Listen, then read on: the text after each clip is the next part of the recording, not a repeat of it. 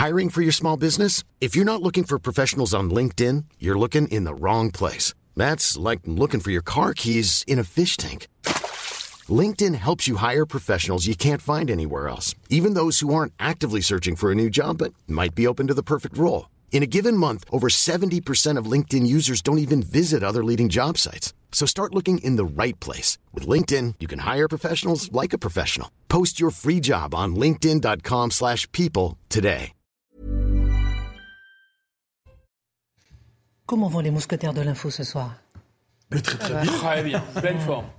Alors on va lancer la mousquetaire de ce soir. Somaya Labidi pour la Minute Info.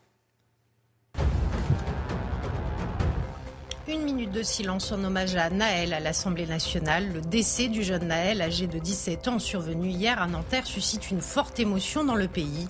Il conviendra de faire toute la lumière sur les circonstances de ce drame, a déclaré la présidente de l'Assemblée, Yael Braun-Pivet, en préambule de cet hommage. Un nouveau plafonnement de la hausse des loyers. Le texte adopté par le Parlement prévoit un plafonnement de l'indice à plus 3,5% jusqu'au premier trimestre 2024. Un plafonnement applicable pour les loyers des particuliers, mais également des petites et moyennes entreprises. Les groupes de la majorité, les Républicains, le Rassemblement national et Lyot ont voté pour, à l'inverse des groupes de la NUPES qui prônaient un gel de l'indice. Et puis les suites de l'agression violente d'une octogénaire à Cannes l'été dernier. Ces deux jeunes agresseurs ont été condamnés à 12 mois avec sursis probatoire. Au total, ils auront donc fait 10 mois en centre éducatif fermé. Le 29 août dernier, la vidéo de l'agression de l'octogénaire avait provoqué colère et émotion dans toute la France. Et au sommaire ce soir, deux France qui se font face avec beaucoup de questions. La police est-elle raciste? Pourquoi tant de personnalités euh, sportives, politiques, culturelles montent-elles au créneau? Pourquoi personne n'attend que justice soit faite? La présomption d'innocence existe-t-elle encore? Peut-on mourir en France simplement parce qu'on n'a pas son permis de conduire? Trop de contrôle faciès? Ou trop de refus d'obtempérer 2000 policiers et gendarmes sont mobilisés cette nuit afin de pallier d'éventuelles violences urbaines. Le gouvernement appelle au calme l'édito de Mathieu Bocoté. Y a-t-il un risque de guerre civile? Sommes-nous en train d'assister à des événements qui nous ramènent à ceux de George Floyd aux États-Unis? Peut-on comparer ces événements? Quelles sont les spécificités françaises? Économie euh, parallèle, mœurs parallèles, haine de la police. On se posera la question que tout le monde se pose. La France peut-elle basculer dans la guerre civile? L'analyse de Guillaume Bigot alors que le gouvernement appelle au calme, alors qu'une grande partie de la France est en colère, en colère suite au décès du jeune Naël, en colère parce que la police est incomprise ou en colère parce que les jeunes des quartiers, comme on dit, sont incompris. Pourquoi cette impression d'une gauche qui soufflerait sur les braises pour inciter à l'émeute? Pourquoi cette impression que les émeutes sont légitimes, que les violences sont justifiées Beaucoup sont choqués par le comportement de LFI. Le parti est-il dans l'appel à l'insurrection? Sont-ils dans la récupération? Récupération à géométrie variable Le décryptage de Charlotte Dornelas. Alors que la société est en pleine ébullition, alors que certains responsables politiques appellent au calme et à l'unité de la nation, nous nous arrêterons à cette page de l'histoire qui résonne aujourd'hui. Quels sont les éléments qui ont poussé à l'explosion à Sarajevo ce 28 juin 1914, ou encore la société doit veiller à l'unité. Lorsque la société doit veiller à l'unité, le regard de Marc Menon. Comment savoir si je suis gay ou lesbienne? La masturbation, c'est quoi? La sodomie, c'est quoi? Si ces questions vous choquent, et en plus il y en a encore beaucoup d'autres. C'est un site internet, site officiel du gouvernement affilié à la santé publique qui s'adresse aux enfants de 11 à 18 ans. Alors que 20% des enfants ont des problèmes de lecture à leur entrée en sixième et ne savent pas très bien écrire, est-ce exposer nos enfants à la sexualité ou bien les protéger? Est-ce bien une priorité pour nos enfants? L'édito de Mathieu Bocoté. Une heure pour prendre un peu de hauteur euh, sur l'actualité ce soir avec nos mousquetaires. On commente, on décrypte, on analyse et c'est maintenant.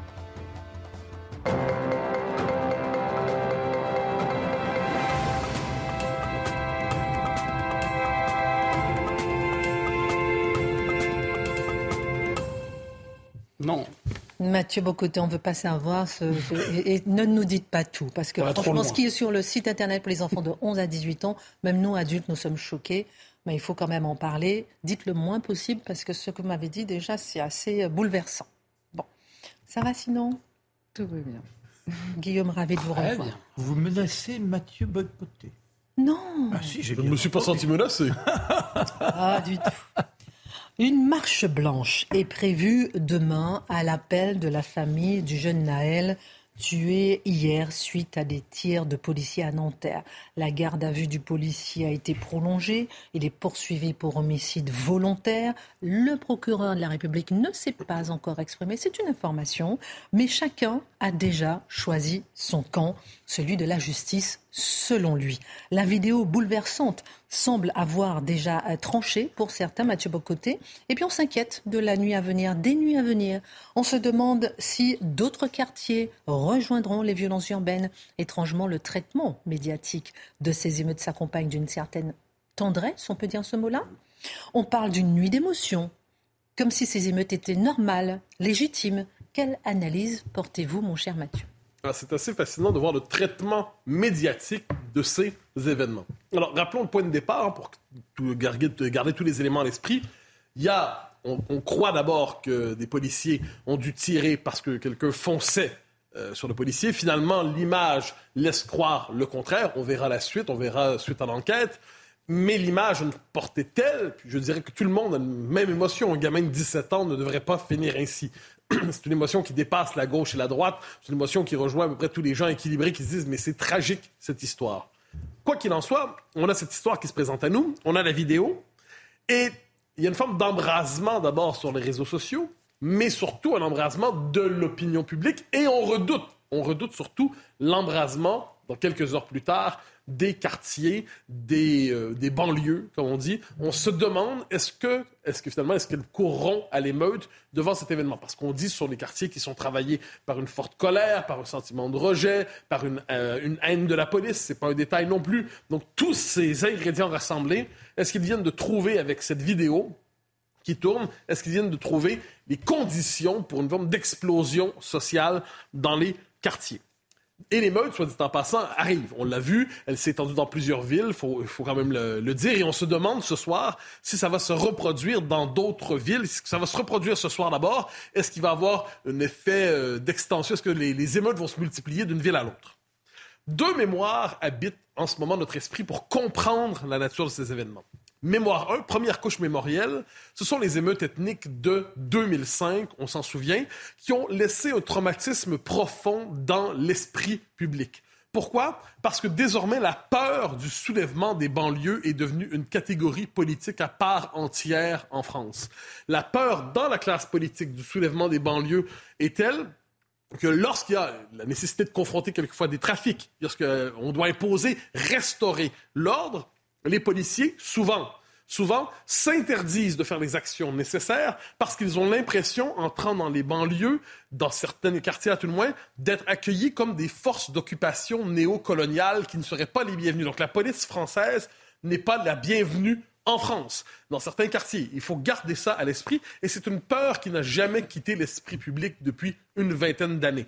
Ce qui fait, soit dit en passant, que les premiers à en souffrir, ne l'oublions jamais, ce sont ceux qui habitent ces quartiers et qui subissent non pas l'autorité d'une police républicaine qui jouerait son rôle, qui peut avoir des débordements, mais qui joue son rôle de protection, et l'autorité qui s'impose est celle soit des dealers, soit des petites frappes, soit des petits caïds qui décident d'incarner une autorité de substitution.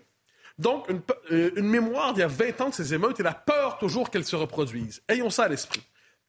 Deuxième référent mémoriel, évidemment, et Guillaume va nous en parler, c'est Floyd, c'est-à-dire début des 2020 en fait. Et on voit à ce moment-là, et c'est l'importation d'une grille de lecture américaine des événements de, la réalité, on se dit, bon, il y a des tensions en France que certains présentent comme néocoloniales entre la police et les euh, représentants de l'État français d'ailleurs et les populations issues d'immigration, mais là, on a la version radicalisée américaine.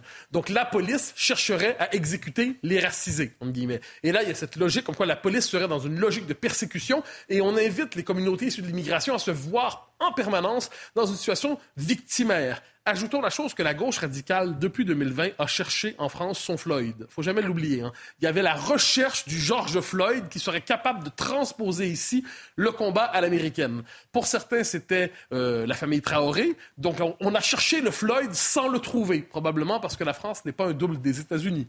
Mais la gauche radicale, mais les indigénistes étaient à la recherche du Floyd français. Et en ce moment, on peut croire que certains croient l'avoir trouvé avec En disant, ben, on a finalement la scène atroce filmé, qui va être capable d'embraser le pays, qui va le pousser vers l'émeute, car n'oublions jamais qu'une partie de la gauche voit ces émeutes non pas comme quelque chose de regrettable, mais comme un, élément désirable, parce qu'elles se représentent, ces émeutes. C'est comme une forme de rébellion. C'est ce que j'appellerais l'émeute décoloniale. Mais, et là, qu'est-ce que ça D'autant que ces émeutes s'en prennent pas seulement aux policiers, ce qui serait déjà, soit dit en passant, criminel et absolument coupable, mais on s'en prend à tout ce qui représente la France d'une manière ou de l'autre. Donc les policiers, les pompiers, mais la préfecture, aussi les écoles, des écoles. Depuis quand on décide de brûler des écoles? Eh bien, on a vu ça. Vous noterez qu'on n'en parle pas beaucoup euh, sur les chaînes info. On en parle un peu, enfin, on en parle surtout sur les réseaux sociaux où on voit ce qui brûle, on le voit véritablement. Quel, est l'enjeu ici? C'est qu'évidemment, cette scène dramatique dont on a tous été témoins n'est pas interprétée comme un événement individuel, c'est-à-dire un policier qui aurait dérapé et qui sera pour cela, si c'est bien le cas, jugé sévèrement par les autorités de sa profession. N'oublions jamais que si la police considère que les autorités nécessaires disent qu'il n'a pas été fidèle à son mandat, il va, il payer. Il faut jamais oublier ça. Il n'y a pas de, il a pas de passe-droit pour ceux qui se comportent de mauvaise manière. Mais c'est interprété comme le signe, j'y reviens, de cette logique très indigéniste, très néo néocoloniale, décoloniale, qui dit la police est une force de persécution pour mater les populations issues de l'immigration. Donc, on reproduirait le rapport de force coloniale en France. Donc, quand on a cette grille d'esprit-là à l'esprit, cette grille, dis-je, d'interprétation à l'esprit, inévitablement, inévitablement, lorsqu'on voit des faits comme cela, on est scandalisé. On dit encore une fois la, police persécute. Je note que sur Twitter aujourd'hui, la police tue était un trend, comme on dit. Donc c'est un slogan que plusieurs mobilisent, la police tue. Une tendance. Oui, une tendance très juste. Apparaît à ce moment, là, c'était la volonté d'une partie de la gauche, et je vais nommer une personne en particulier, je pourrais en nommer plusieurs, mais vraiment de pousser à l'émeute et d'interpréter l'événement pour faire le procès des forces qui, dans la société, donneraient la permission aux policiers de tirer sur les, euh, sur les gamins. Et donc, qu'est-ce qu'on entend? Madame Tondelier, qui dit, si je ne me trompe pas, euh, sur Sud Radio, elle dit, quand on va dans les commissariats et on voit que traîne sur les bureaux valeurs actuelles, et on voit que CNews euh, est allumé, la, la télévision est ouverte sur CNews, eh bien, est-ce qu'on ne peut pas croire que ce contexte pousse en fait les policiers à se croire autorisés à tirer ensuite sur un gamin pour une question de refus d'obtempérer. Donc vous voyez à quel point tous ceux qui nous disent qu'il n'y a pas de récupération, pas de récupération, ils profitent d'un événement tragique pour faire le procès non seulement de leurs adversaires politiques, mais des, des, médias qui ne lisent pas la réalité nécessairement avec la grille qui est à la mode chez Europe Écologie Les Verts. Pour Mme Tourdelier, sa croisade, sa haine de CNews, sa haine de Valeurs Actuelles, sa haine de ceux qui ne pensent pas comme elle, eh bien, elle a profité des événements pour la déployer. Alors, cela dit, je l'ai dit, émeute. Alors, normalement, quand il y a une émeute, on traite ça de manière assez inquiète. Hein. On a des, un vocabulaire dur. Pas nécessairement. Sur certaines chaînes info, on entend plutôt nuit d'émotion. Nuit d'émotion. Vous savez, les nuits d'émotion, on en a tous eu dans notre vie. Normalement, c'est plutôt agréable. Et là, on ne nous parle pas de nuit d'émotion, on nous parle d'émeute. Mais c'est réinterprété par la machine médiatique comme la nuit d'émotion, de la colère légitime. Et ce qu'on nous dit finalement, c'est que la colère qui s'exprime dans les rues est une colère plus que légitime et les moyens de cette colère sont légitimes. Et cette violence, finalement, légitime. Donc, vous avez une partie du système médiatique qui, en ce moment, devant les violences, peut-être les regrette, mais fondamentalement les explique, les comprend et les embrasse en disant que c'est une protestation de la jeunesse contre le racisme. Ça, c'est la trame de fond qui nous est proposée. Ajouter une chose, le rôle des avocats là-dedans, je pense je le mentionne sans m'y attarder. Vous savez, quand il y a un cas sur le mode Lola ou ainsi de suite, Normalement, les avocats militants s'emparent de l'histoire le plus rapidement possible et cherchent à faire dire à la famille pas de récupération, il n'y a aucune dimension politique, aucune dimension sociale.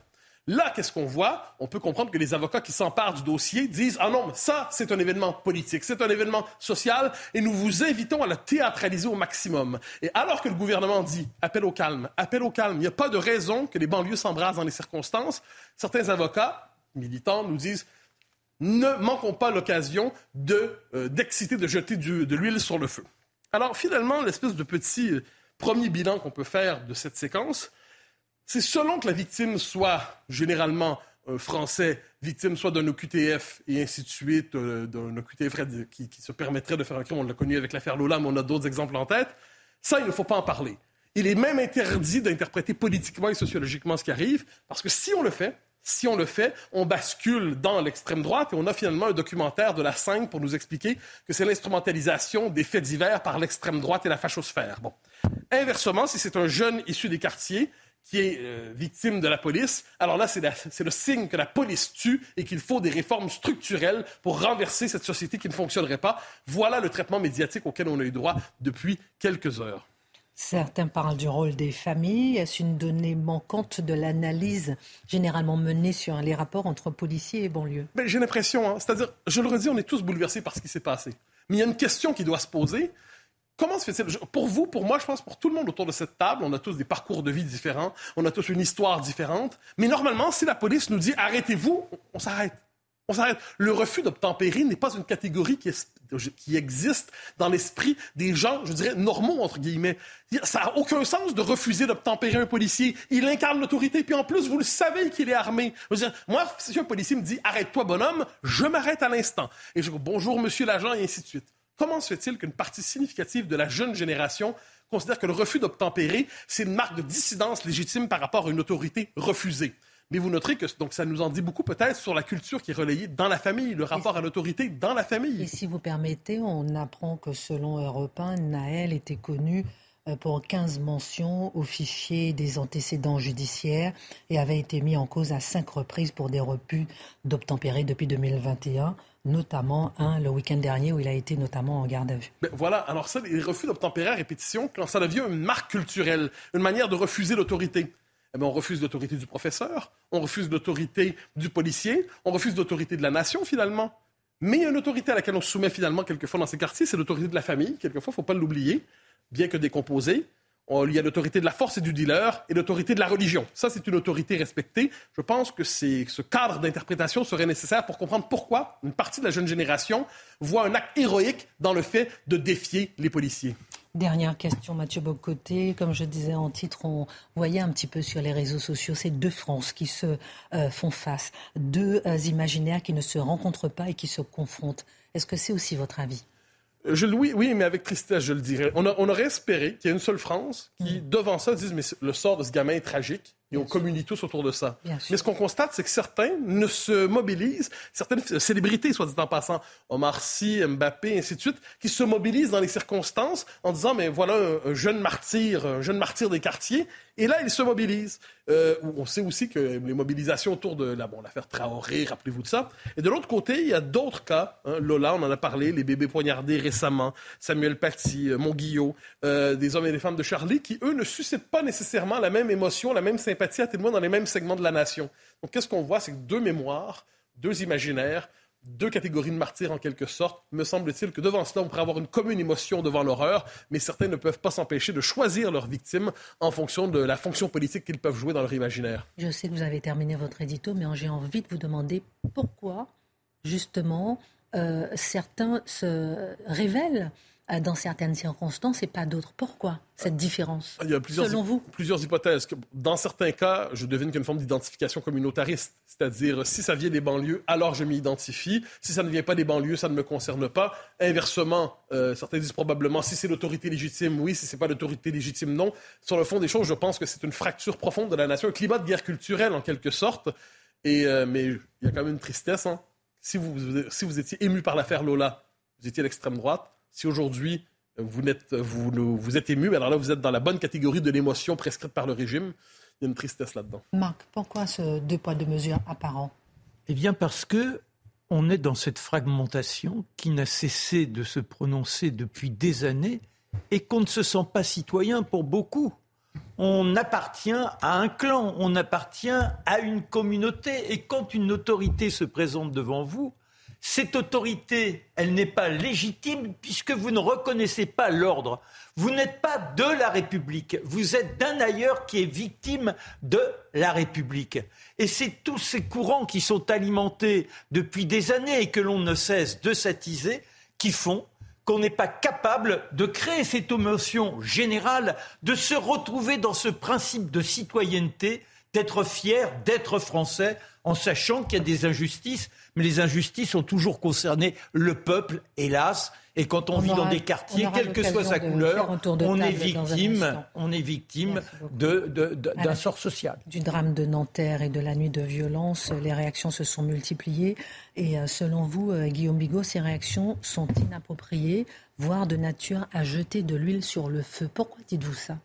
Elles sont inadéquates en fait. Soit elles sont inspirées par la peur, soit elles sont inspirées par la volonté d'en découdre ou d'attiser le pire. On pourrait distinguer plusieurs types de réactions. D'abord, la première réaction, c'est celle du chef de l'État, celle d'Emmanuel Macron. Évidemment, il a eu raison de dire que rien, rien ne peut justifier la mort euh, d'un gamin de 17 ans, mais c'est un adepte du en même temps. Pourquoi n'a-t-il pas en même temps ajouté que rien, rien ne justifie l'émeute? L'émeute qui peut être très grave en réalité, et par ailleurs l'émeute que ses services, que son gouvernement a d'une certaine façon anticipé en prépositionnant des forces de l'ordre. Donc moi je pense que ça sent plutôt la peur cette histoire, cette réaction, parce que si ça avait éclaté, par exemple, le même phénomène se serait passé dans un département rural en France et que les jeunes aient été brûlés immédiatement à une gendarmerie, vous pensez que le chef de l'État aurait appelé à l'apaisement et au calme? Moi je ne crois pas. La loi est la même pour tous en République et en France. Ensuite, je crois qu'il y a quelque chose là-dedans. Il y a une espèce de, d'émotion, euh, indignation. C'est la deuxième réaction. Alors, on a beaucoup parlé de, Mbappé, euh, c'est vrai. Euh, il a mal à sa France. Moi, je crois que c'est pas sa France, même si c'est un champion du monde. C'est pas ma France non plus. C'est pas celle du policier qui a tiré, et c'est même pas celui du pauvre Naël qui est mort. En fait, c'est notre France, et c'est bien ça qui pose problème. Plus personne ne peut dire notre France, et sûrement pas ce champion du monde, et c'est évidemment fort dommage. Naël était-il un ange? Je ne crois pas. On peut dire qu'il ne méritait pas la mort et que c'est atroce pour ses parents et être en empathie avec ses parents sans faire hypothèse que c'était un ange. En tout cas, il y a beaucoup d'anges qui sont passés, même très passés en France ces derniers temps, ces derniers mois, ces dernières années. Je ne crois pas que M. Mbappé nous ait beaucoup partagé son empathie. Ensuite, il y a un amalgame qu'on pourrait considérer comme assez incendiaire la députée EELV, Sabrina Sebaï, qui dit comprendre la colère des jeunes, parce que les contrôles euh, sont systématiquement des contrôles racisés, et elle renvoie dos à dos, d'une certaine façon, les émeutiers, les policiers, comme s'il s'agissait de deux bandes. Il y a aussi ce qu'on pourrait considérer comme des provocations incendiaires. Des gens qui vont euh, non pas jeter l'huile sur le feu, mais qui distribuent des cocktails Molotov. Alors ce Bruno Attal, ce, syndicaliste policier qui dit qu'il préfère une racaille morte à un policier mort, Enfin, je crois bien qu'il n'a pas bien compris l'enjeu, la gravité de la situation. Euh, quant à, ces gens, ces élus EELV qui parlent, eux, d'exécution, non mais c'est de la folie furieuse. C'est-à-dire que tous ces gens mineurs ignorent ou alors aggravent volontairement ou involontairement le danger. Vous parlez de peur. De quoi nos autorités ont-elles peur? Est-ce que c'est d'une reddition des émeutes de 2005 oh, Mathieu l'a très bien expliqué, absolument, c'est totalement ça, c'est la reddition des émeutes de 2005. Mais pour comprendre la peur des autorités, il faut revenir un instant sur les émeutes de 2005, rappeler ces événements. Nous sommes donc en 2005, le 27 octobre exactement, il y a deux gamins des, des cités qui essayent d'échapper à une interpellation, ils se réfugient dans un immeuble électrique, dans un bâtiment électrique, et ils sont électrocutés, ils meurent tous les deux. Tragédie individuelle, ça déclenche une émeute locale. L'émeute locale devient une émeute qui se répand sur tout le territoire. C'est un mouvement quasiment insurrectionnel qui va démarrer le 27 octobre et qui va s'arrêter le 17 novembre. Et là, en fait, on se rend compte qu'il va y avoir 3000 interpellations, 3 morts dans cette affaire, des centaines de blessés, des centaines de millions d'euros de bâtiments, de voitures envolées en fumée. Et donc on comprend bien effectivement l'inquiétude de l'État d'une certaine façon. On va Les tirer oui, je vous en prie. trois enseignements, effectivement, trois conclusions Absolument. de ces émeutes de 2005 dans un instant. Rappelez-moi le titre du livre, parce que vous avez travaillé sur ces émeutes. comment il s'appelle votre titre? Alors, c'était pas ça. C'était un livre qui avait été avec un homme de la DST qui, qui, traquait les réseaux islamistes, et on a dit il y aura un 11 septembre en France, et le danger, c'est la synchronisation entre la question des banlieues, c'est-à-dire un ghetto islamisé en France, qui n'est pas un ghetto à l'américaine, et des attentats. Et le jour où tout ça va synchroniser, ce sera très grave, il y aura des émeutes à la mode Los Angeles. On a écrit ça un an avant les émeutes de 2005. Rappelez-moi le titre de votre livre. Le jour où la France tremblera. Vous avez le temps de chercher euh, sur le net le jour où la France tremblera. On revient dans un instant. Les conclusions des émeutes de 2005. Retour sur le plateau de Face à l'info. Nous sommes en train de nous demander, nous poser une question que beaucoup se posent ce soir. La France peut-elle sombrer dans une guerre civile après la mort du jeune Naël? Vous avez euh, analysé ce qui s'est passé après les émeutes de 2005 et vous aviez trois conclusions à nous partager. Première conclusion, c'est que euh, c'est un miracle qu'il n'y ait pas eu euh, plus de victimes. En fait, on a eu beaucoup, beaucoup, beaucoup de chance. La deuxième conclusion des acteurs du ministère de l'Intérieur, c'est que les gamins, 10, 11, 12, 15 ans, sont totalement incontrôlables. La troisième conclusion, c'est qu'il y a eu, c'est opéré, c'est pour ça qu'il y a un véritable traumatisme qu'évoquait Mathieu tout à l'heure, c'est opéré une jonction entre deux haines. La haine du flic, qui est traditionnelle chez les voyous et qui en plus euh, vient un peu du ghetto, si vous voulez, euh, nord-américain, et la haine du mécréant. Et les deux ont, fusionné d'une certaine façon. Et pourquoi? Parce qu'en fait, l'émeute en 2005 s'est propagée à partir du moment où il y a eu un tir de lacrymogène dans une mosquée. C'est ça qui a donné un caractère quasi insurrectionnel à la propagation de ces émeutes. Or, aujourd'hui, tout est pareil en pire. C'est-à-dire que les réseaux sociaux, c'est juste pire qu'en 2005. L'islamisme s'est répandu beaucoup plus qu'en 2005. Les trafics de stupéfiants se sont répandus plus qu'en 2005. En plus, on n'est pas à l'automne, on est en été en pleine canicule. 2005, en fait, aurait servi, aurait dû servir d'alarme, de dernier avertissement sans frais pour la France. Stopper l'immigration, raser les barrages HLM, avoir une politique vraiment volontariste d'assimilation et de mélange des populations. Vous savez quoi? C'est pas qu'on n'a rien fait. C'est qu'on a fait tout ce qu'il fallait pour aggraver le tableau. De l'immigration comme jamais, du communautarisme comme jamais et du laxisme judiciaire comme jamais. Voilà, donc le tableau, évidemment, il est beaucoup plus sombre qu'en 2005. Vous dites que les banlieues où se mêle le trafic de drogue et se propage parfois l'islamisme sont des bombes à retardement euh, pour la France. Pourquoi vous dites ça? D'abord, c'est un secret de polichinelle. Hein. Tout le monde le sait, au plus haut sommet de l'État. C'est évidemment ce qui leur fait vraiment peur. Ce sont des barils de poudre. On parle d'ailleurs de quartiers, on parle de cités, on parle de banlieues. Ce sont autant d'euphémismes pour parler de ghettos qui sont majoritairement euh, islamisés, ou réislamisés d'ailleurs par des gens qui ne sont pas très recommandables, et en plus qui sont gangrénés par le trafic de stupéfiants. Tout le monde le sait. Et, je vous le dis, je vous le redis, ce sont les petits, les jeunes qui sont très dangereux. La réalité tragique des banlieues, c'est que qui tient ces jeunes? Ce ne sont pas leurs familles qui sont débordées en général. Sûrement pas l'école dont ils se moquent en, général. Non, qui tient ces jeunes les plus agités? Ce sont ce que j'appellerais des adultes malfaisants. C'est-à-dire soit des trafiquants de drogue, soit des islamistes. Or, la France, évidemment, elle ne peut tolérer ni les émeutes, ni les trafiquants de drogue, ni l'islamisme. On lutte contre les trois. Le résultat, c'est qu'on récupère les trois. Voilà. Les trois phénomènes avancent en parallèle. Et ce qui est dangereux, c'est qu'en cas de dérapage, en cas de martyr, etc., eh bien, les parois étanches, parce que les trafiquants ne sont pas les amis des islamistes nécessairement. Et euh, les trafiquants se détestent entre eux, les islamistes et les trafiquants se détestent, et tous ces gens-là essaient de contrôler les jeunes. Mais si vraiment ça prend une tournure insurrectionnelle, le système sera absolument hors de contrôle absolument hors de contrôle. Et je pense que ceux qui pensent d'ailleurs qu'on est comme aux États-Unis ne comprennent pas les différences avec les États-Unis. Le ghetto nord-américain, c'est pas les latinos ou les afro-américains, ils n'ont pas une religion différente du reste des Américains. D'une part, ils ne sont, pas sont pas travaillés par l'islamisme. Mais d'autre part, ils n'ont aucun ressentiment anticolonial. Ils ne sont pas anti-américains, ils sont anti-flics, mais ils ne sont pas anti-américains. Et eux, ce qu'ils veulent faire, c'est simplement leur business. Donc on est dans un contexte totalement différent. Ensuite, la France, ce n'est pas du tout les États-Unis. Aux États-Unis, c'est le communautarisme, c'est le protestantisme, chacun chez soi, chacun dans son ghetto.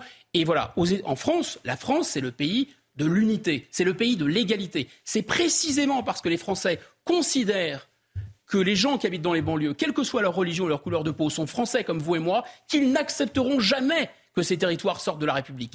Vous m'entendez? Jamais ils ne l'accepteront. Et pour cette raison, oui, le sang peut couler un jour, évidemment, c'est extrêmement dangereux, et ça tout le monde le sait. Et les gens qui nous gouvernent et qui pensent qu'ils vont acheter d'une certaine façon avec de l'apaisement au prix du déshonneur, empêcher la guerre civile, je pense qu'ils vont récolter et le déshonneur et la guerre civile. Dans un instant avec Marc Menon, on s'arrêtera sur ce 28 juin 1914. C'est intéressant de regarder un petit peu ce qui se passe, les ingrédients qui ont fait que ça a explosé le 28 juin 1914. C'est toujours important de comprendre l'histoire pour mieux analyser le présent. Charlotte Dornelas, la France insoumise n'a pas tardé à réagir après la mort de Naël, après euh, le refus d'obtempérer. Comment analyser cette réaction immédiate et que beaucoup ont souligné aujourd'hui comme particulièrement violente de la part de la France insoumise?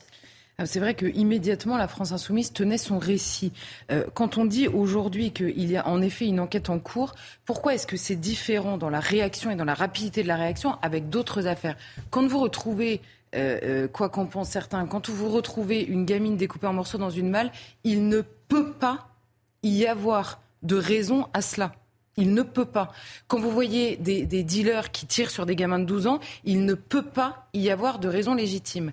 Là, en l'occurrence, la difficulté devant laquelle on est au moment de comprendre, au moment où on voit cette vidéo, c'est que les policiers, de manière générale, sont les seuls à avoir normalement l'usage de la force légitime et la possibilité de tirer dans certaines situations extrêmement précises. C'est ça la différence avec d'autres affaires où la réaction immédiate est plus euh, euh, naturelle, on va dire, et parfois plus consensuelle même.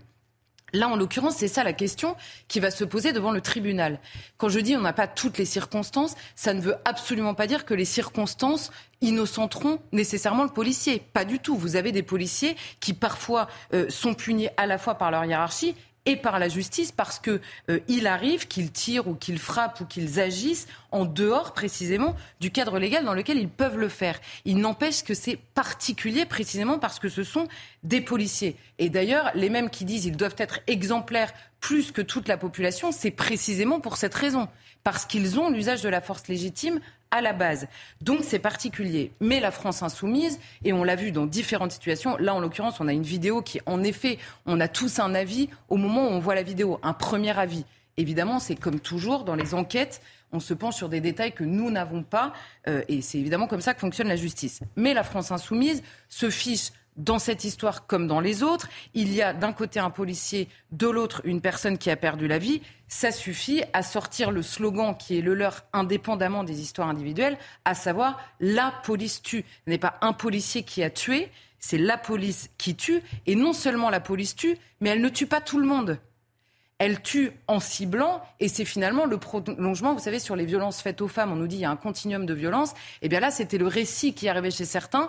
On commence par des contrôles aux faciès, parce que c'est le discours qui s'impose, et ça finit évidemment par des morts. Hein. c'est Marine Tondelier dont nous a parlé Mathieu. Donc ça, c'est la première chose. En effet, tout de suite, il y a une réaction de la France insoumise.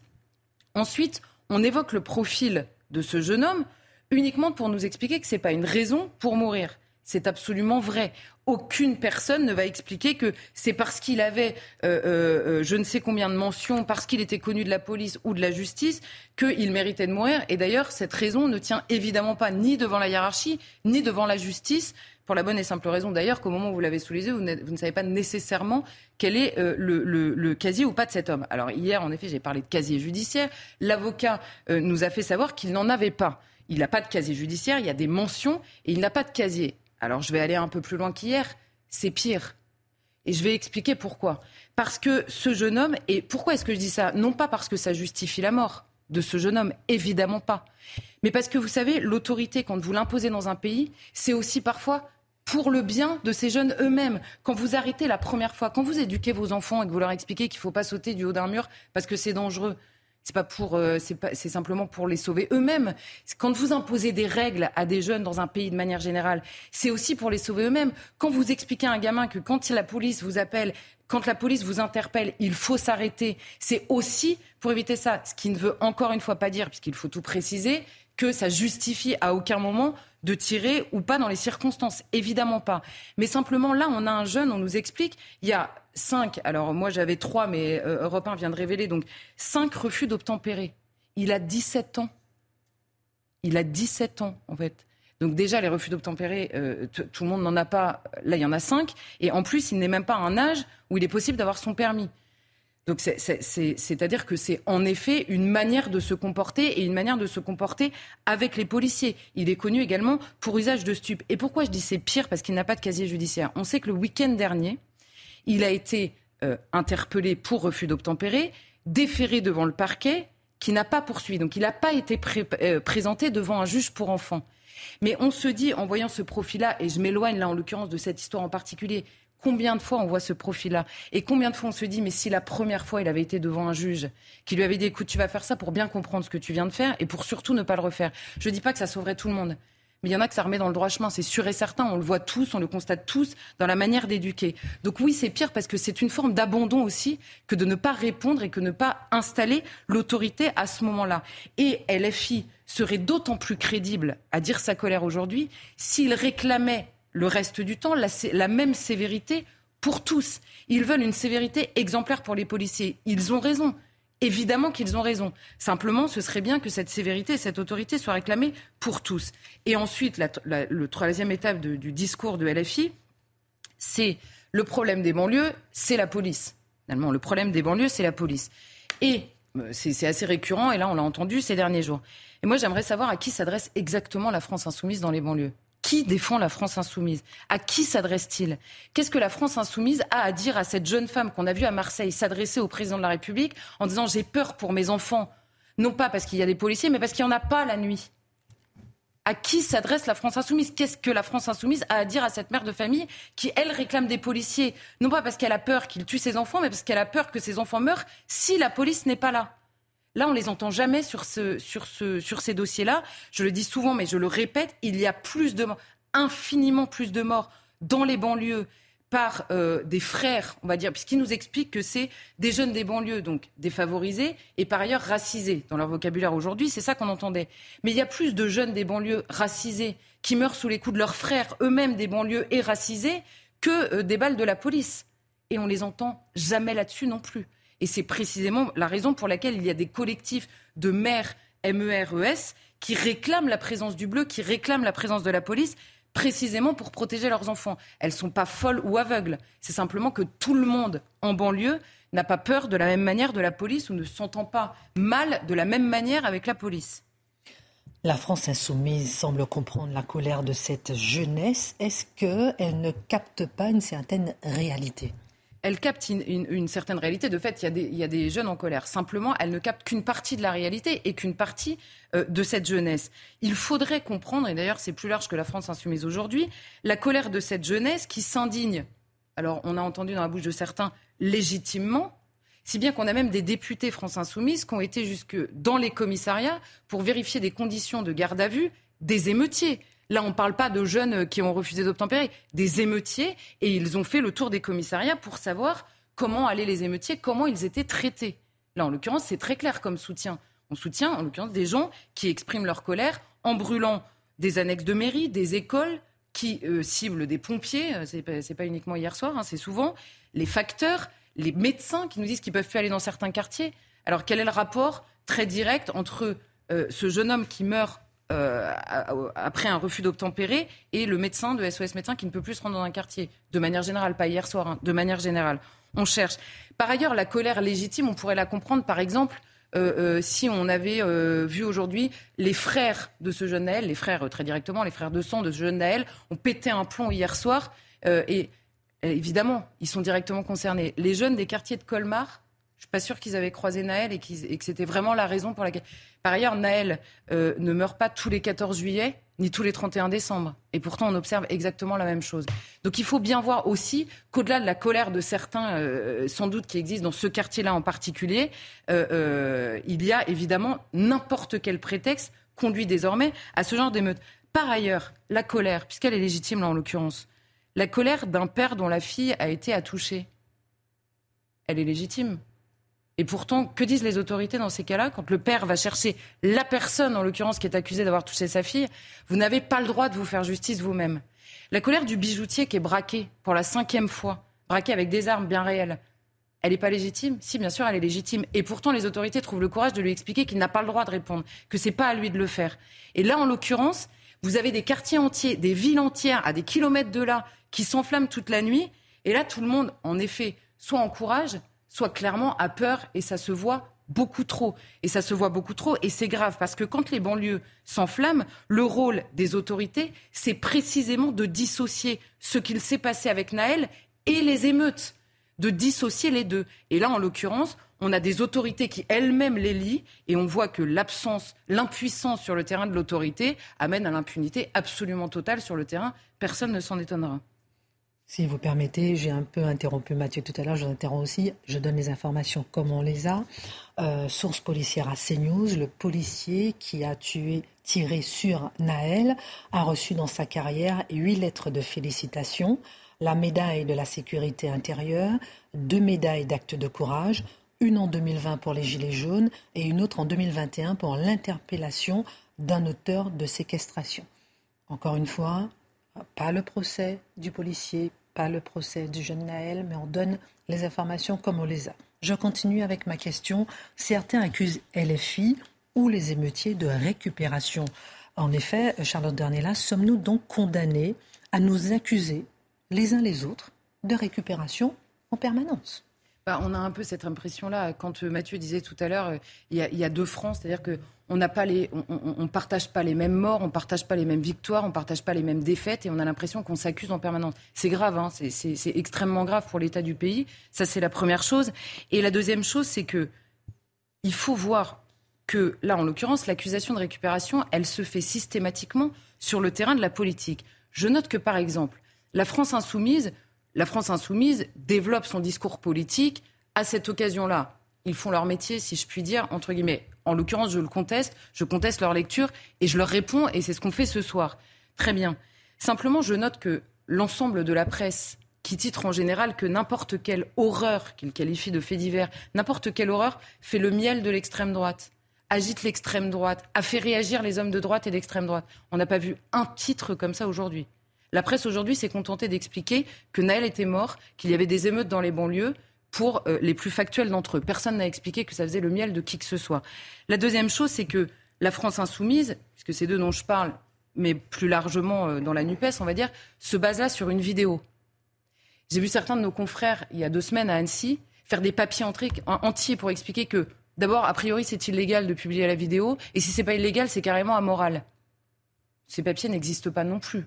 Euh, depuis hier. Ces papiers n'existent pas, tout le monde se base sur la vidéo et tout le monde comprend. Alors sur la question de la vidéo, je pose une question. Moi, je ne veux pas censurer cette vidéo, pas plus que les autres. Je pense que ces vidéos, on a tous le droit de les voir pour comprendre en effet ce qui s'est passé, en sachant qu'une vidéo ne dit pas toute la réalité. Mais je note que la récupération, elle est donc dans la volonté de censurer certaines vidéos et non pas toutes. Ça, c'est une récupération parce que certaines nous empêchent de les voir. Nous qui sommes accusés de récupération toute la journée, on n'a pas demandé euh, que telle ou telle vidéo soit empêchée qu'on les publie toutes, il n'y a aucun problème. Ensuite, quel est l'enjeu de la récupération? Évidemment, quand on dénonce la police et non pas l'acte d'un policier, euh, même avant de savoir, là, ils auraient pu parler au moins de l'acte d'un policier. Non, quand on dénonce la police et qu'on sait comment réagissent les banlieues, évidemment, on sait à quoi on s'expose. Et par ailleurs, la France insoumise qui nous explique qu'en l'occurrence, elle porte ce discours-là contre le système, je ferai euh, remarquer à la France insoumise que des stars réagissent, ce qu'elles ne font jamais pour d'autres victimes dans le pays. Les médias ne font aucun commentaire, personne ne parle de la vidéo. Les avocats n'expliquent pas que la famille dénonce la récupération. Ils en rajoutent euh, même un peu s'il faut. Et même les autorités, on sait que des policiers ont reçu des consignes aujourd'hui de discrétion dans les quartiers qui se sont enflammés hier. Les policiers doivent donc être discrets dans ces quartiers. On observe une minute de silence à l'Assemblée nationale. Je vous rappelle que les députés du Rassemblement national l'avaient fait à l'extérieur de l'Assemblée nationale au moment de Lola et ils avaient été insultés et accusés de récupération pour l'avoir fait. Et Emmanuel Macron, et je finirai avec lui, qui réagit en disant c'est inexcusable et inexplicable avant la fin d'une enquête. Alors Emmanuel Macron, s'il réagit cette fois-ci, à chaque fois qu'il n'a pas réagi, c'est que c'était excusable? Non, il réagit une seule fois. C'est quand c'est un policier qui est accusé. Dans la bouche d'un chef de l'État, c'est assez énorme comme parti pris, quelle que soit la fin de l'enquête et quelle que soit l'idée qu'on s'en fait aujourd'hui. Donc la France insoumise qui explique être contre le système et seule contre tous, elle est en réalité l'avant-garde du système dans cette histoire, tout simplement. Alors que la société est en pleine ébullition, alors que certains responsables politiques appellent au calme et à l'unité de la nation, nous arrêterons, Marc Menant, euh, sur cette page de l'histoire qui résonne aujourd'hui. Quels sont les éléments qui ont poussé à l'explosion à Sarajevo ce 28 juin 1914 En clair, lorsque la société doit veiller à faire l'unité. La balkanisation, c'est devenu presque un mot commun. Ça veut dire quoi, balkanisation? Ça veut dire la parcellisation avec euh, des personnes qui, en fonction de leur ressenti, de leur appartenance à une religion ou à une idée d'un certain nationalisme, parce que tous les nationalismes ne sont pas les mêmes. Et en l'occurrence, on a plusieurs peuples qui se disent slaves. Et la Russie se veut slave. Et il y a le pan-slave... Euh, euh, Panslavisme. Voilà, panslavisme, pardon. et, et là, cette identification-là conduit à quoi? Eh bien, en l'occurrence, alors que l'Empire ottoman a été le premier déstabilisateur des Balkans. L'Empire ottoman a imposé euh, sa loi. L'Empire ottoman a été bloqué plusieurs fois. Et puis, il y a eu, en 1910, une réorganisation complètement artificielle de ces régions. Et avec ces divers courants qui se sont positionnés. On a la Serbie, avec ce courant Panslave. Panslave.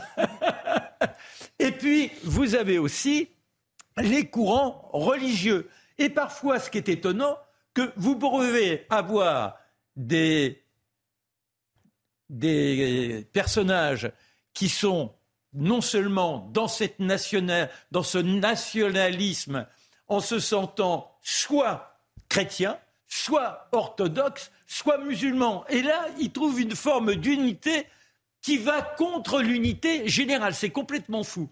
Et en Serbie, vous avez le chef des services secrets qui, lui, est dans cette notion d'un nationalisme slave et qui organise la main noire, qui est un service activiste. À côté de ça, vous avez la Bosnie-Herzégovine qui a été prise quelques années auparavant par l'Austro-Hongrie et qui essaie de lui donner une sorte d'impulsion. Mais les panslaves estiment qu'il y a une trahison. Et voilà comment il y a une agitation où chacun a du mal à se situer. Vous imaginez ce que nous sommes nous-mêmes en train de créer aujourd'hui. Il n'y a plus d'unité, il n'y a plus un sens commun, il y a simplement des petits torchons qui s'agitent.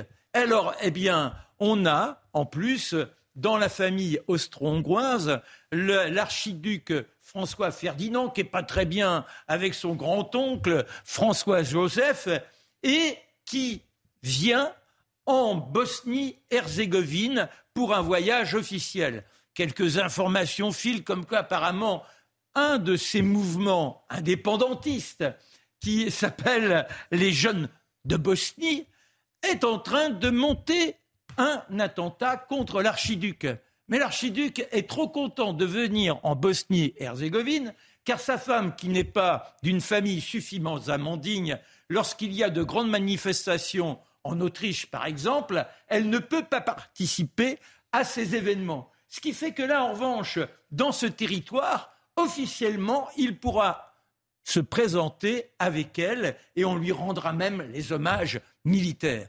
On n'a pas tous les détails à donner, simplement vous avez sept jeunes, dont six qui sont mineurs, qui vont être armés par ces services secrets de Serbie pour mener cet attentat contre l'archiduc. Pourquoi l'archiduc? Bah, Parce qu'il représente une sorte de symbole, alors qu'au départ, on avait même pensé un attentat contre un attentat. Et quand il, y a la, le positionnement des uns et des autres, les sept individus sur le cortège, lui se présente tellement ravi et les autorités, certains sachant ce qui se passe, puisqu'ils ont fomenté, et puis euh, les autres qui se trouvent simplement dans l'ignorance, le premier Serbe nationaliste qui aperçoit le cortège, il y a six voitures, il est dans la deuxième, que se passe-t-il? Eh bien, soudain, il a peur. Et il n'ose pas lancer la bombe. Le deuxième, lui, il a peur de blesser l'archiduchesse. Et apparemment, bah, ça ne correspond pas à, son intime conviction. Que l'on tue l'archiduc, c'est un symbole, mais cette pauvre archiduchesse, pas question. Et le troisième, lui, lance sa bombe. Il s'appelle Kabrinovitch. Mais la bombe, il la lance mal, elle rebondit sur le capot de la voiture, fait exploser la voiture suivante.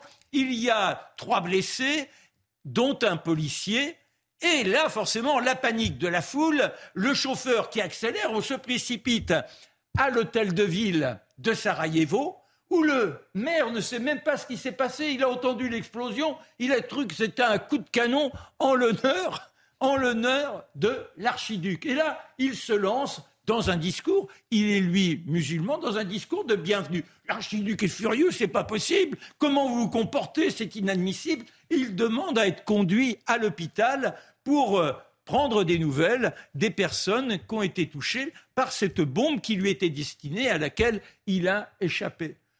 Dans, l'effervescence, on décide de changer de trajet. Mais le commissaire qui prend cette décision, quand il donne l'information, elle n'est pas transmise au chauffeur des deux premières voitures qui reprennent le parcours initial où il y a encore, eh bien, des terroristes qui se trouvent. Et au moment où ils vont faire demi-tour parce qu'ils se rengagent et que là on dit au chauffeur mais c'est pas par là qu'il faut passer, eh bien, vous avez Principe qui est ce jeune garçon qui saute sur la voiture, qui tire sur l'archiduchesse et puis ensuite eh bien, sur l'archiduc. Marc, maintenant, ce jour-là a éclaté la Première Guerre mondiale. Donc, moralité, quels sont les ingrédients qui ont fait que tout a explosé en une fraction de seconde? Eh bien parce que déjà ce sont toutes les alliances. C'est-à-dire que cette balkanisation, elle a été plus ou moins voulue par cette Europe en agitation depuis longtemps. C'est la fin de l'Empire ottoman. Et dans tout ça, chacun joue au coq en disant, et les Russes qui attisent, et la France qui avait promis d'être en alliance avec les Russes, les Allemands, au contraire, de défendre l'Austro-Hongrie. Les Allemands, eh bien, demandent à ce qu'il y ait une enquête sur place. Les Serbes refusent parce qu'ils savent que leurs services secrets euh, sont dans le coup. Et c'est comme ça que la guerre sera déclenchée un mois plus tard. C'est intéressant de mettre un peu en parallèle avec euh, votre chronique euh, tout à l'heure et on voit que tout peut se jouer en une fraction de seconde. J'ai envie de vous lancer en même temps j'ai envie de vous poser une question. Il reste peu de temps mais j'ai quand même envie de vous poser une petite question rapidement. Est-ce que ça vous choque, Guillaume Bigot, Mathieu Bocoté, qu'il n'y ait pas eu de minute de silence par exemple pour Lola et qu'il y en ait eu une pour euh, Naël à l'Assemblée nationale. Je vous prends un peu sur le vif. Non, vous avez, raison, hein. c'est totalement deux poids, deux mesures en permanence. Ça, a été tout à fait très justement rappelé par, euh, par Charlotte Dornelas très, très éloquemment. Il faut rappeler quand même aussi, parce que tout est perdu, que la minute de silence en France, c'est réservé aux gens, aux soldats qui sont morts pour la France au combat, pour le drapeau. Pointe à la ligne. Ni pour Lola, ni pour je ne sais trop qui, là, le, le gars qui s'est fait euh, descendre dans cette voiture.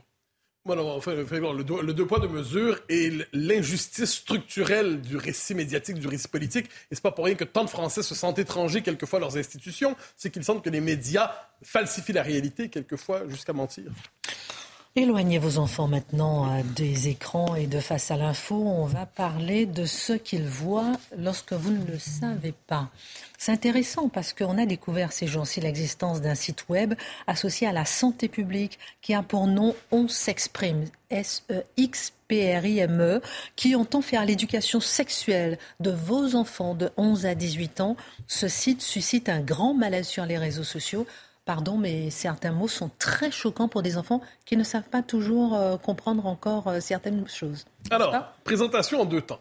D'abord en tout, parce qu'on pourrait faire une longue exploration de ce site, mais contentons-nous de deux dimensions.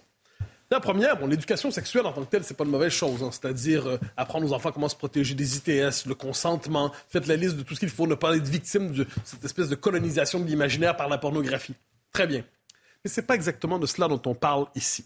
Première partie qu'il vaut la peine de mentionner, c'est que sur ce site, écran d'écriture inclusive, il faut toujours la peine de, prendre la peine de le dire. Affilié au gouvernement. Oui, bien sûr. Non, mais... Euh, Alors, on nous explique, globalement, on normalise tous les débats sur l'identité de genre. Donc, jusqu'ici, on croyait garçon-fille, garçon-fille. Le gouvernement, enfin, la santé publique nous explique, explique aux jeunes de 11 à 18 ans. J'explique de 11 à 18 ans qu'il est normal et légitime de douter de son identité de genre et, de, on a le choix, en fait, de son identité de genre de ce 11-18 ans. J'insiste. Donc, je vais citer un passage pour parler de soi. Le gouvernement parle, tutoie la jeunesse. Les mots que tu choisiras pour parler de toi et de tes expériences t'aideront à te raconter. Certains sont assez courants, comme ceux qui concernent l'orientation sexuelle, gay, lesbienne, bi, hétéro, par exemple.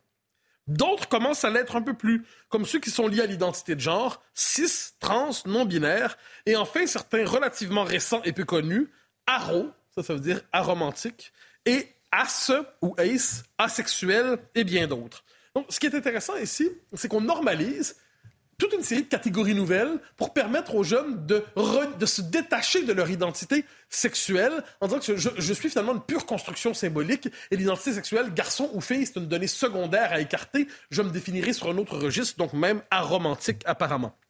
Ensuite, ça va plus loin, donc le gouvernement explique aux enfants comment ils peuvent se définir. Tu peux, oh, tu, toi, tu peux t'identifier en tant que fille, femme, garçon, homme, à la fois fille et garçon. On te dit, on dit que tu es non binaire, ni fille ni garçon.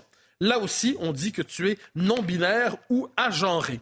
Alors, si on a bien compris ici, toute la promotion de, la vision de l'éducation sexuelle est fondée sur une volonté de déstabiliser psychiquement les jeunes générations qui spontanément ont besoin de cadres pour se construire, un garçon, une fille. Eh bien, on explique doutez jusqu'à de, votre identité sexuelle à la base, doutez de tout. Et c'est le gouvernement qui porte par la santé publique cette idée qu'on doit faire mener une opération de déstabilisation psychique de dans la construction de l'identité sexuelle des jeunes générations. Euh, c'est une forme de monde parallèle. Je répète, éloignez vos enfants. Ce site fait aussi réagir dans sa manière de parler de pratiques sexuelles. Avec raison Ah oui, quand même. Alors, je précise qu'on parle pour les enfants de 11 à 18 ans. Et je vais donner quelques exemples. On nous explique comment pratiquer une bonne sodomie. Je le précise. Fermez les yeux, il y a le gouvernement qui... Tu as vu des pénétrations anales dans des films porno? Ce n'est pas comme dans la réalité.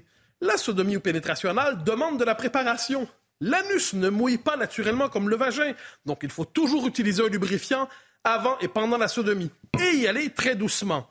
Alors bon, j'évite la, description pour plus loin, mais ensuite ça va plus loin sur la fellation. Je précise. La fellation est aussi appelée pipe.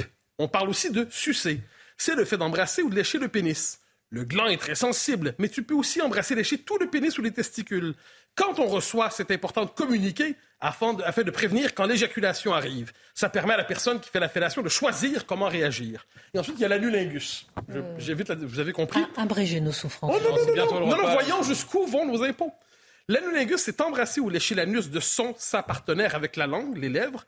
L'anus est une zone érogène très sensible, quel que soit son sexe. Pour te protéger et éviter les IST, découpe un carré dans un préservatif ou utilise une digue dentaire. Ce morceau de préservatif se place entre ta bouche et l'anus de ton, ta partenaire. Alors, je précise une chose ici. Moi, si jamais, si jamais je retrouve un adulte qui est devant mon neveu et qui a 11 ans et qui lui explique comment pratiquer un anulingus, soit je le frappe, soit j'appelle la police. Je parle d'un enfant de 11 ans ici. 11 ans. Théoriquement, et ce que je retiens de ça, c'est qu'avec ce, discours, eh à l'école, on l'a vu cette semaine, il y a tout le savoir vert qui sera acquis pour faire avoir des citoyens parfaitement formés à la transition écologique. Ils sauront désormais comment appliquer pour devenir de parfaits acteurs porno. Mais pour ce qui est de la lecture, de l'écriture, de la connaissance de l'histoire, on laisse ça de côté. Ce sont les savoirs optionnels. Site affilié au gouvernement, que fait-on de nos enfants? Allez voir vous-même. Simon Guillain pour la Minute Info, ensuite Pascal Pro. À demain avec De Naël à Nanterre, la première ministre s'est exprimée au Sénat. Elisabeth Borne s'interroge sur le tir du policier. Les images choquantes diffusées sur les réseaux sociaux montrent une intervention qui n'est manifestement pas conforme aux règles d'engagement de nos forces de l'ordre, a estimé la première ministre. Emmanuel Macron a lui évoqué un acte inexplicable et inexcusable. La réclusion criminelle à perpétuité, de nouveau requise en appel contre Jean-Marc Reiser. Il est accusé d'avoir assassiné en 2018 la jeune étudiante Sophie Le dont le corps démembré avait été retrouvé en forêt en 2019. Sachez qu'en première instance, c'est bien le suspect de 62 ans, avait été condamné à la perpétuité assorti de 22 ans de sûreté. Et puis la France appelle à des sanctions rigoureuses contre le groupe Wagner. Olivier Becht, le ministre délégué au ministère des Affaires étrangères, a qualifié Wagner de véritable fléau dont le seul objectif est de piller les richesses au détriment des États et des populations. Il demande aux pays associés au groupe paramilitaire de s'en séparer et assure que la France ne restera pas sans agir.